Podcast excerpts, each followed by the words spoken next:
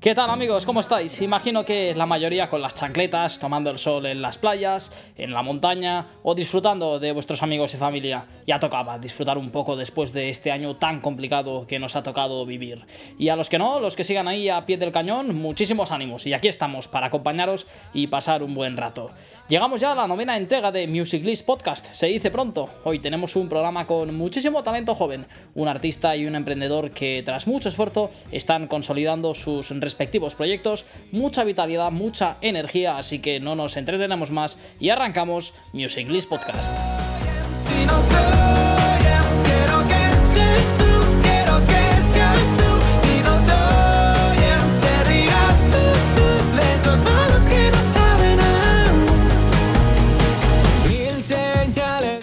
Ya lo tenemos todo a punto y ya nos espera nuestro primer invitado. Él es un joven artista emergente que ha pasado en poco tiempo de tocar en el metro, pubs y pequeños locales a llenar grandes salas de conciertos y festivales. Él es Pablo Añares Velaz, su nombre artístico. Velaz, ¿qué tal? ¿Cómo estás? Hola, buenos días, ¿cómo vas? Muy bien, muy bien. Eh, cuéntame, ¿cómo van las cosas? Porque estamos en pleno agosto, pero no has parado en estas últimas semanas, ¿no? No, afortunadamente no hemos parado. Seguimos con mucho ensayo. Sí que es cierto que nos han cancelado cosas, pero bueno, seguimos a tope en el estudio, acabando las producciones del disco, ensayando. Hemos mantenido algún bolo en verano, en algún festivalillo así veraniego, o sea que no nos podemos quejar para cómo están las cosas. Es bueno trabajar. Y tanto, y tanto que es bueno trabajar. ¿Y cómo has ido gestionando la pandemia, lo que está por venir? Pues eso, como te decía, sí que varios eh, festivales y un par de conciertos o tres míos tocaditos, cambios de fechas y de planes, conciertos de presentación y cosas así. Pero bueno, eh, como dicen los sabios, rectificar y adaptarse esa es la gran virtud. Con lo cual, pues bueno, ahora es tiempo que se puede dedicar, como te decía, a ensayar a tope eh, para que cuando llegue el momento de que sí podamos tocar en directo, dar un show lo mejor posible y eso es bueno, lo, único malo es que te vuelves un poco loco con las producciones, porque las vas cambiando, cambiando, cambiando, las del disco, y esto, hasta que no lanzas el disco, ya, que ya no puedes cambiar nada, ya te sigues dando vueltas a todo. Claro, claro, con tanto tiempo uno le va dando muchas vueltas. Eh, Velaz, cuéntanos un poco eh, tus orígenes. ¿Cómo empezaste en el mundo de la música? Pues yo empecé tocando con 14 añitos, pero bueno, en un campamento así de verano, como quien, como cualquier chaval, ¿no? Y al cabo de unos meses, bueno, empecé a volver loco con el tema. Los cuatro acordes que me enseñaron eran como, para mí sonaban, era el canto de sirena, o sea, no podía dejar de escucharlo, y eran tres acordes o cuatro. Y nada, empecé a buscar, empecé a aprender, aprender, aprender, y ya pues eso, cogí, bueno, me puse a tono con la guitarra y empecé a, pues, con clases particulares, a mejorar mi teoría, mi práctica, y bueno, poquito a poco. Pero sí, aprendí solo y, y bueno, ya te digo, muy, muy motivado al principio. En tu biografía de Spotify cuentas eso, que empezaste tocando en el metro, en bares pequeños. ¿Cómo diste ese clic? Eh, bueno, vamos a tomarnos esto como algo profesional e intentar ganarnos la vida con la música. Bueno, los inicios respecto a eso sí, fueron con 17 añitos. Empecé en una banda de rock clásico, luego empecé en un poco un rollo más acústico, más dúo con un amigo. Y, y luego sí que tuve una banda aquí con canciones mías en inglés y tal pero en el momento en el, que, en el que me lo tomé en plan decisión profesional fue a mitad de carrera, y estaba haciendo derecho, ahí sí que dije, como hice segundo y tercero a la vez, se me mm. fue un poco la olla, dije, bueno, pues en este año que, que he ganado, digamos, pues me voy a Londres y, lo, y, esto, y me pongo ahí a tocar. Y yo siempre digo que fueron dos decisiones, lo tuve que decidir dos veces, porque una vez ahí me di cuenta que no tenía ni puta idea, con lo cual volví a decidir al cabo de un año que o volvía a Barcelona y seguía la vida normal, entre comillas, o me volvía o seguía en Londres, básicamente, y, realmente esa era la decisión, de que ya no iba a ser cosa de un año, iban, a ser varios más, y así así. Ahora entiendo que ya estás afincado en Barcelona. ¿Cómo fue esa etapa por Londres? Sí, bueno, ahí estuve cinco añitos. Cinco añitos estuve y empecé, pues eso, eh, en, tocando en los bares, en el metro, en la calle algunas veces también, conociendo a otros músicos. También empecé un grupete ahí que no funcionó. Y, llegó un punto que ya sí, pues no sé, vi como que noté que ya era el tiempo de volver, que ya me salían cosas aquí, le enseñé unas cosas al productor, de, le enseñé cosas a un productor de aquí de Madrid. Bueno, yo soy de Barcelona, ya sabes, pero el productor de ahí de Madrid y ahí, de hecho es con él con el que graba el disco. Él fue el que me invitó a, a moverme a Madrid y, y a raíz de ahí, digamos que empezó un poco todo, ¿no? ¿Qué tiene Londres? Que tanta gente y tantos artistas emergentes que han pasado por nuestro programa han estado ahí. Jolín, tiene tantas cosas, tío. Tiene mucha, tiene mucha libertad. Tú puedes hacer cualquier tipo de música que yo no es que, no es que yo hiciera nada original, ¿eh? De hecho, yo era muy singer-songwriter que dicen ahí y eso es lo, lo, que más se lleva, yo creo. Pero, pero eso, tiene mucha libertad, tiene mucha posibilidad, muchos sitios siempre donde tocar, conoces gente, es como pasan muchas cosas en Londres. Y luego, evidentemente, que las influencias y la gente que hay por ahí, pues sabe mucho. Y la historia que hay ahí, pues se nota. La verdad es que se nota. Claro, claro, claro que sí.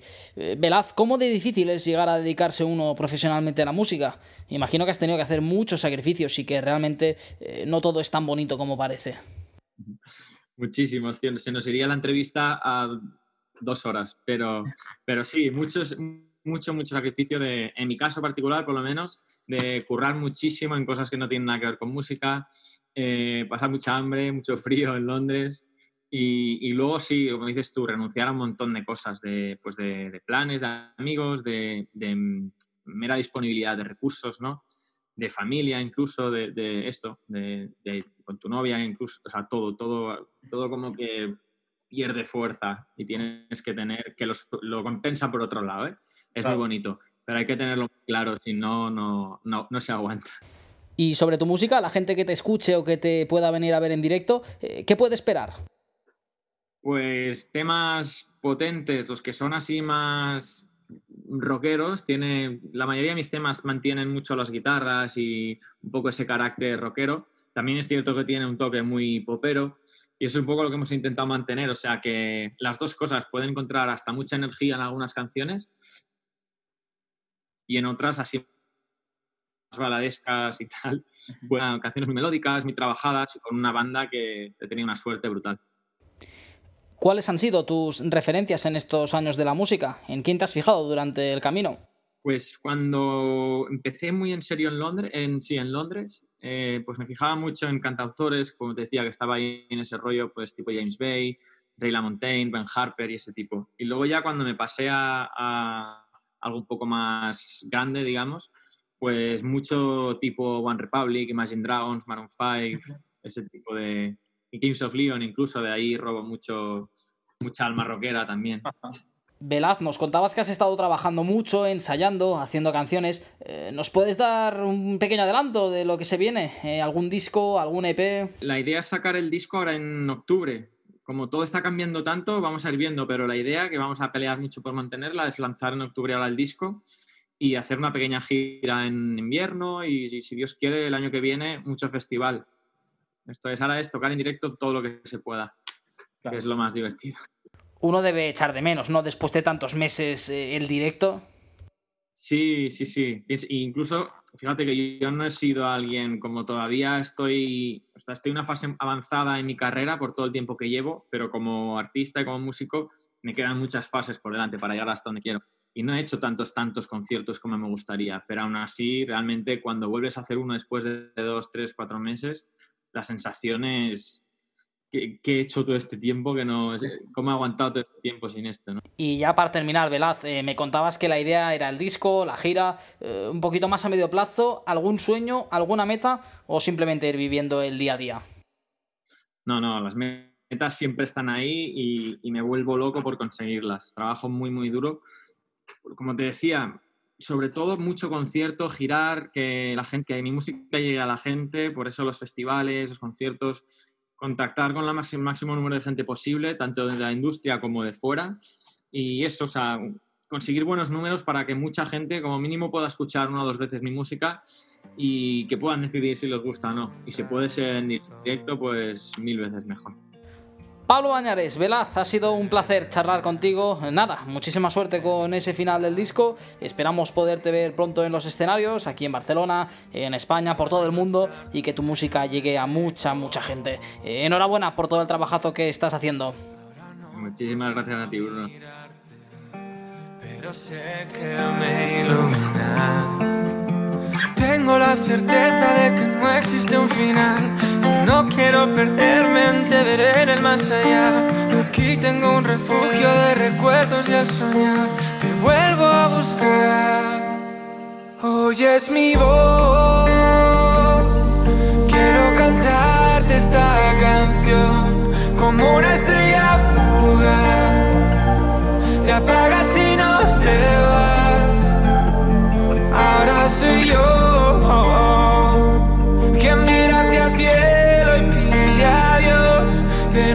Seguimos en Musiclist Podcast, abrimos nuestro espacio para emprendedores y startups y hoy hablaremos de Monkey Me, la nueva forma de escuchar música online y offline. Está con nosotros Miquel Tulosa, el CEO de la compañía. Hola Miquel, muy buenas. Hola, ¿qué tal? Eh, cuéntanos, en primer lugar, ¿qué es Monkey Me? Bueno, es una plataforma de música para poder eh, consumir canciones de forma totalmente gratuita y tenemos una moneda virtual dentro de la aplicación que permite pues, acceder a, funcionalidades premium y el usuario básicamente puede decidir, pues, pagar con su tiempo y con su atención en lugar de una tarjeta de crédito para tener pues, esas funcionalidades que en otras plataformas sí o sí se tienen que pagar, pues en, la nuestra no. Eh, ¿Cómo surge la idea? Bueno, fue hace ya bastante tiempo eh, y surge a partir de que vimos la necesidad de encontrar un modelo sostenible que permitiera a los usuarios pues, consumir música de forma gratuita, pero que hubiera un modelo de negocio detrás que permitiera remunerar de forma justa a, los artistas. Porque al final, tú consumes de forma gratuita, no estás queriendo hacer daño al artista, ni mucho menos, sino que lo haces porque te gusta, ¿no? Y también, pues, si se piensa bien un modelo alrededor de esto, pues puedes generar incluso más ingresos que no si pones barreras al usuario para que tenga que consumir el contenido. Eh, ¿Cuál es vuestra principal diferencia con otras plataformas similares de música en stream como podría ser Spotify, SoundCloud o Apple Music? Sí, con, desde el punto de vista del usuario, eh, quizá la funcionalidad más clara es que mm, puedes escuchar offline, puedes descargar eh, sin tener que pagar. ¿no? En las otras plataformas que comentas, pues tienes que tener una suscripción premium que vale pues, lo típico de 9,99 al mes. Eh, no es nuestro caso. Y después también eh, los anuncios que se muestran en, en, nuestra plataforma son de forma no intrusiva. Es decir, tú puedes conseguir esa moneda virtual ¿no? cuando quieras y donde quieras.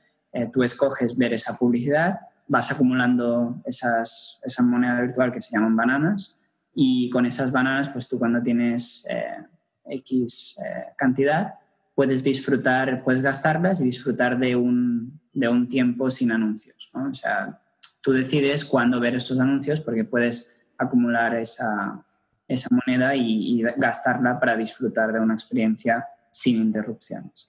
Precisamente, em, te quería preguntar porque esto es bastante interesante de cara a las empresas, imagino, porque esto no es que la publicidad sea intrusiva y venga por ti, como a veces cuando navegas por una página web, sino que tú, honestamente, ¿no? Es como un intercambio de tiempo por, un servicio y tú vas a buscar la publicidad en este caso, ¿no?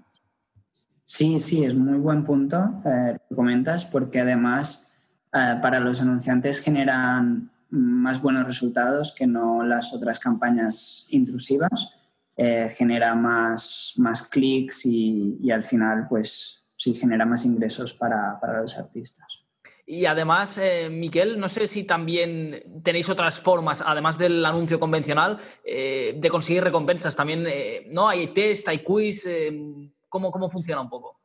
Sí, sí, esto lo estamos mejorando bastante, pero sí que tenemos una parte, pues, de, de bueno, que hay rewarded videos, ¿no? que son vídeos cortos de publicidad, que esto pues lo, lo cogemos de, de, redes de anuncios, ¿no? de anunciantes de forma programática. Eh, pero después sí que tenemos otro formato más eh, propio, que son los quizzes, que esto sí que es muy interesante para marcas que quieran directamente anunciarse en nuestra plataforma, pues lo, lo hacemos a través de este formato que funciona súper bien y, y siguiendo la línea ¿no? del reward del vídeo, es eh, en lugar de un vídeo un quiz y son cuatro o cinco preguntas súper rápidas que el usuario pues entiende más de la marca y combinas branding y, performance a la vez. Fantástico, fantástico. Bueno, es, muy interesante. Eh, a nivel de funcionalidad, Miguel, eh, en Monkey Me podemos encontrar todas las canciones del mundo, es decir, ¿funciona bastante similar a las otras plataformas que mencionábamos antes? ¿O tenéis alguna cosa también que os diferencie en ese aspecto? Bueno, ahora mismo eh, se puede encontrar sobre todo artistas emergentes y, no tenemos todo el contenido eh, que nos gustaría. Y en comparación a otras plataformas sería un poco la, eh, nuestro problema ahora mismo y que como startup también llevamos trabajando, bueno, sobre todo desde hace un año, un año y medio, pusimos muy, mucho foco en, en tener más canciones y creo que teníamos hace un año unas 100.000 o así, que no son muchas comparadas con otras plataformas, pero bueno, en, un año hemos multiplicado casi por 10 y ahora pues eh, estamos trabajando para conseguir catálogos más eh, mainstream, ¿no? Eh, intentando conseguir acuerdos con las principales discográficas de, para que al final como usuario pues puedas disfrutar de toda la música que, que, quieras. ¿no? Porque realmente el funcionamiento para poder tener canciones de un artista determinado tienes que llegar a un acuerdo con, él, entiendo. Sí, ah, nosotros tenemos una, una, funcionalidad parecida a SoundCloud y a YouTube que permite a los artistas independientes eh, directamente desde nuestra página web subir el contenido. Pero al final eh, eso es como, no puedes hacer una estrategia de captación uno a uno. Bueno, lo, lo hicimos al principio, pero después tienes que escalar y sí que hay, pues como bien sabrás, eh, los distribuidores digitales que precisamente hacen un servicio de como artista no puedes estar manualmente subiendo a todas las plataformas porque hay muchas y si no, pues pierdes visibilidad, ¿no? Si no estás en algo. Y, y, lo que hacen los distribuidores es pues colocar las canciones en todas estas plataformas. Claro, nosotros pues tanto añadimos valor al distribuidor porque es una línea más de ingresos, ¿no? Y es un sitio más donde están, eh, se están escuchando las canciones de los artistas que, han contratado su servicio y pues para nosotros es mejor también porque, eh, bueno, no es ni mejor ni peor, simplemente es que es más, más volumen, ¿no? Y al final, como queremos solucionar y tener un catálogo competitivo con las otras plataformas, pues sí que es una estrategia que hemos seguido más en los últimos meses de cerrar acuerdos con estas compañías. Porque, Miguel, ¿desde qué año lleváis eh, con la startup? Pues es que la fundamos cuando estábamos en la universidad y, ahí pues empezamos a trabajar, pero claro, no, full time. Y yo creo que ya son unos cinco años o así de que nos pusimos a trabajar y, después serían unos, creo que ahora tres o así de full time. Caray. Bueno, tiene, tiene muchísimo mérito. Eh, ¿cómo, está, ¿Cómo se está yendo de momento? ¿Estáis contentos con, con los resultados? Sí, sí, sí. Bueno, ahora el principal, em, principal reto es, firmar acuerdos con estas grandes discográficas y, es en lo que estamos avanzando. Y te iba a hacer ya la última, un poquito de eso, los objetivos de, cara a futuro, además de, esto que me comentas de firmar con otras discográficas, eh, otras cosas de funcionalidad o, que queráis mejorar del producto. Sí, eh, sí, queremos eh, seguir mejorando el tema de, las bananas, ¿no? De querer, o sea, dar más opciones al usuario de ganar estas, estas monedas y también simplificar un poco eh, cómo gastar esas, esas monedas, que sea más claro. Y después también tenemos planeado, pues, sin, sin tener que quitar nada de, de, de, la parte gratuita, porque esto siempre será, o sea, si, si también no quiere eh, invertir mucho tiempo ¿no? Eh, y pasarse eh, mucho tiempo con los anuncios, pues también estamos explorando la posibilidad de, que alguien pueda pagar por, las, por tener esas monedas. Y bueno, estamos sí, intentando mejorar también el tema. Claro. una curiosidad final, ¿por qué la habéis llamado banana esta, esta moneda virtual? Bueno, al final el, nombre tampoco hay mucha historia detrás, honestamente, eh, no es muy eh, marketingiano la historia, eh, pero, pero bueno, sí que queríamos eh, tener un logo así de, de, un mono, porque bueno, me representaba un poco así joven, divertido. Y, y, bueno, pues teniendo pues el mono como referencia, pues escogimos el nombre de Bananas para moneda virtual. Ah, tiene sentido, francamente, el mono y el plátano. Bueno, Miquel Tolosa, CEO de Monkey Me, un auténtico placer charlar contigo y nada, muchos éxitos y gracias por estar aquí con nosotros. Muchísimas gracias por invitarme, un placer. Queda poco nada entre tú y yo. Mirarte noto que lo dices todo. Vuelvo a comprender al tocar tu cara, veo en tu mirada el brillo que se fue y al besarte así, me siento que nace. Y como siempre para cerrar, vamos ya con ¿Qué vende un músico?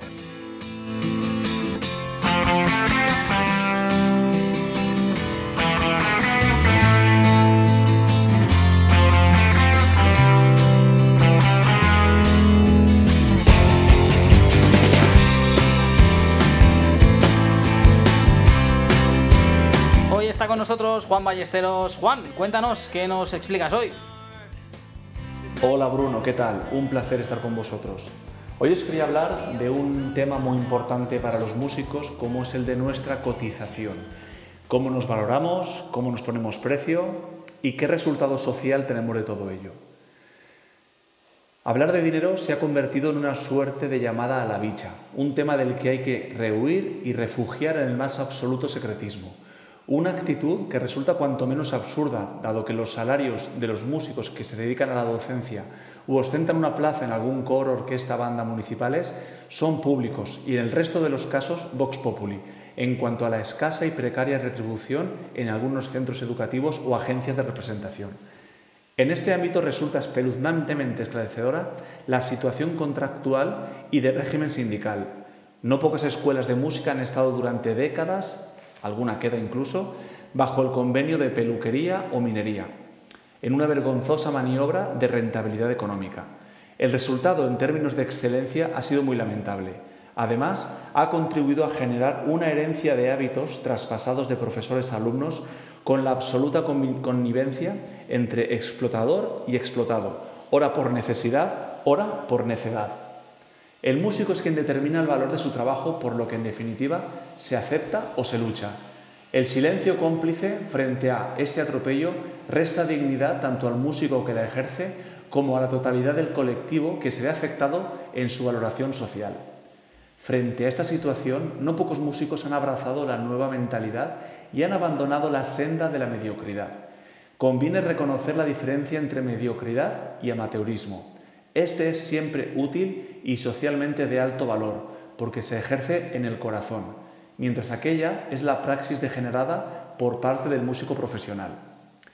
¿Por qué deberían pagarnos correctamente por un concierto si en la noble responsabilidad docente aceptamos 12 euros de media por hora?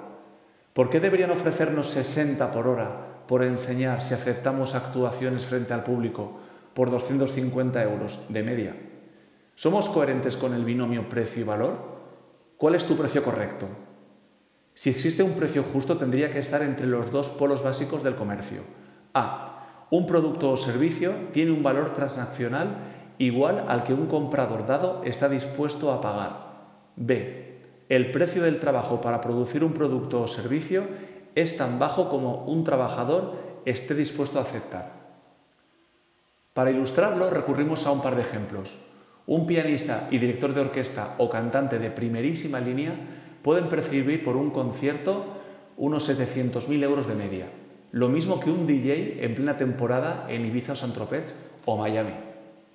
Del otro lado, ¿cuántos músicos con tanto talento como los primeros, aun con menos repercusión mediática, aceptan trabajar por 250 euros de media, con el cansino argumento de la promoción? En el centro, donde se halla siempre el equilibrio, están quienes no aceptan según qué salarios, los que saben decir no, los que no quieren jugar en una liga inferior, los que no serán por tanto considerados músicos de segunda, los que piden con entrega y se les da con amor, los que saben quiénes son y los que saben quiénes no. En contra de la creencia generalizada, los músicos carecemos del poder de la saciedad, visión nocturna, bilocación hiperacusia o insensibilidad térmica. La carencia de estas facultades la suplimos alimentándonos, iluminando nuestras casas, trasladándonos de un lugar a otro mediante artefactos móviles, utilizando la telefonía y abrigándonos. Todo ello, como el resto de los mortales, lo conseguimos con nuestro aporte económico al sistema. De igual modo que un abogado, un albañil, un panadero, un mecánico fresador o un médico, los músicos obtenemos beneficio económico a través de nuestra actividad profesional, entendiendo el término como garantizador de calidad. Es frecuente observar la sorpresa que en algunas personas resulta cuando músicos tratamos de ofrecer nuestro trabajo a cambio de un salario económico y que no nos baste con el salario emocional, aunque lamentablemente no es exclusivo de nuestros tiempos, sino rescoldo de un pasado escasamente superado. En las cortes y capillas de la Europa más culta previa a la Ilustración, un músico como Mozart o Haydn tenían el mismo estatus laboral que el cocinero, cochero o mozo de cuadras, es decir, un servil garantizador de ocio. Huelga decir que el hecho de que nuestra profesión tenga una base vocacional, acaso como tantas otras, que hayamos ofrecido nuestros servicios de manera altruista como pago a nuestra formación y experimentación, no obsta para no ser capaces de superar el estadio formativo y exigir lo que cualquier otro profesional recibe sin que por ello nadie pestañee nerviosamente. ¿Es un abogado, un albañil, un panadero, un mecánico fresador o un médico un mercenario por recibir honorarios por su trabajo? Los músicos tampoco. El valor corresponde al músico y por tanto encontrará su precio ofreciéndose como valor, convencido con su ser, ofreciendo con el máximo amor sin que por ello sea siempre comprendido entre los suyos y recibiendo su pago como corresponde. Héroe no es quien vence a los demás, quien sobresale a costa de otros, no es quien se erige como único garante del mercenario. Héroe es el que se vence a sí mismo y no depende del consejo de los que han sido domesticados. Así que ante la pregunta de ¿Es caro tu producto? La respuesta es no, no es caro, es bueno. Muchas gracias.